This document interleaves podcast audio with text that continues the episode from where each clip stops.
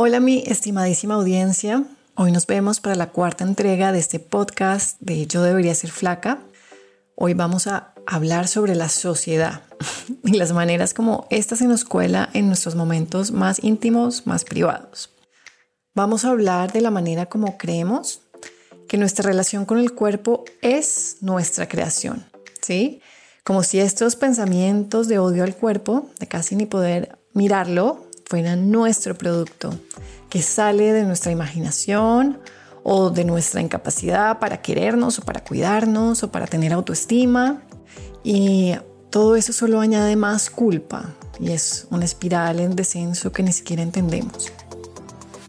Caracol Podcast presenta Yo debería ser placa con Camila Serna. Hoy vamos a quitar maletas de culpa, cosas que no son tuyas, y solo en el momento en que veas que no son tu culpa, te va a quedar mucho más fácil hacerte responsable de liberarte de ellas, lo cual es paradójico, pero he visto que es cierto. Porque sí, no todo es tu culpa, imagínate eso. La cultura tiene todo que ver. Y vamos a hacer esta exploración no para eximirnos de nuestra responsabilidad, sino para tener una mayor comprensión de este asunto y liberarnos de cargas que son maletas pesadas de culpa, de látigo que nos damos sin realmente entender que somos seres sociales, porosos ante el entorno y que muchas cosas privadas se atraviesan por este entorno. ¿Te has preguntado por qué es difícil mirarte al espejo? ¿Te has preguntado el origen de muchos de los odios que tenemos eh, con el cuerpo que tienes, con el cuerpo? Hace poco escribí un texto sobre cómo absorbemos estos valores culturales y me acordé de la metáfora del pez, porque somos como ese pez que nada en el agua y cuando le preguntan cómo está el agua, el pez contesta, ¿qué agua? No sabe que nada en agua. Así nadamos en la cultura y no lo sabemos. A nosotras las mujeres se nos acondiciona desde muy temprano, se nos dice que nuestro cuerpo o se nos hace entender que nuestro cuerpo es nuestra moneda de valor más importante. La feminista Andrea Dorkin dijo una frase dolorosa pero muy acertada que dice, abro comillas, a diferencia de los hombres, no se requiere que las mujeres tengan personalidad, ya que de estas se espera que presenten su cuerpo ante la sociedad, cierro comillas. Y puede que esta frase no la recibamos así, no, no la dicen así de cruda, directa, pero sí lo vamos captando en películas, mensajes, propagandas, redes, comentarios, etcétera. ¿No? Las niñas vamos entendiendo que esto es así, de mil maneras.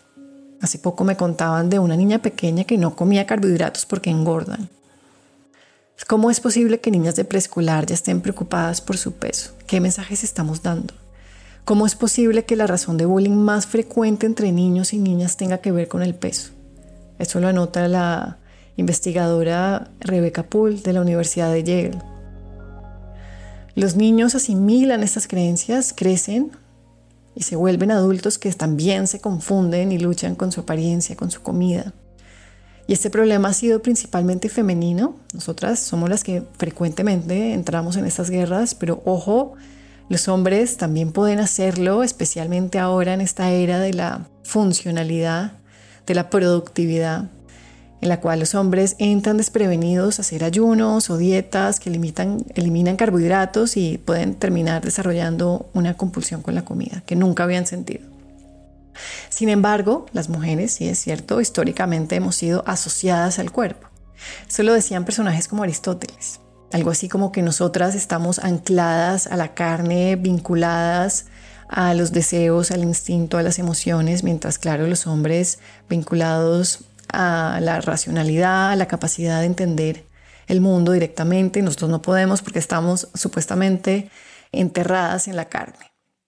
Todas estas construcciones han venido cambiando a lo largo del tiempo. También se consolidó esta idea de la mujer como centro del hogar, que tiene que ver con esta mirada biologicista que la asumió como un ser destinado por su biología a ser madre, a ser cuidadora.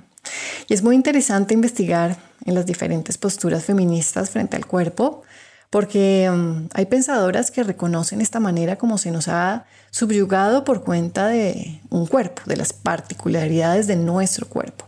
Algo así como la famosa frase de Simón de Beauvoir que dice, una no nace mujer, se hace mujer. haciendo referencia a todas las imposiciones culturales que caen sobre las mujeres. Pero otras pensadoras han querido reclamarlo, resignificarlo, sin una connotación de inferioridad.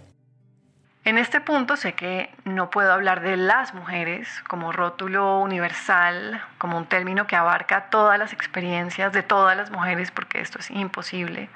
Sin embargo, ciertos paradigmas han golpeado a muchas mujeres a lo largo de la historia.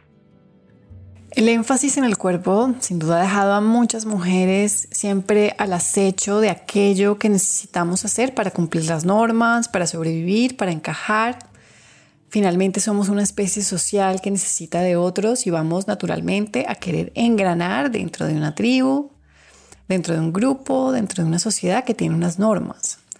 No es que queramos odiar el cuerpo, es que aprendimos que teníamos que encajar este cuerpo nuestro en estándares imposibles. Casi que tener otro cuerpo, ser lo que no somos. Y para poder hacerlo aprendimos a restringir nuestra comida de mil maneras, lo cual añade una terrible ansiedad porque nos miramos al espejo con recelo, pero además la relación con la comida se vuelve una tortura.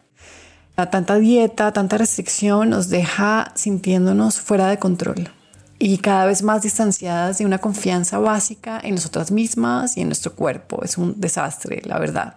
La mayoría de mis clientas me hablan de aprender a odiar su cuerpo cuando eran niñas, claro, con las mejores intenciones, su círculo más cercano, su mamá, su abuela, sus tías, etcétera les dijeron que tenían que ser flacas o tener cierto cuerpo para ser felices. Cosas como a las gordas nadie las quiere, con esa cara tan bonita no se va a dejar engordar, no puede comer tanto porque las niñas no hacen eso, controle su apetito.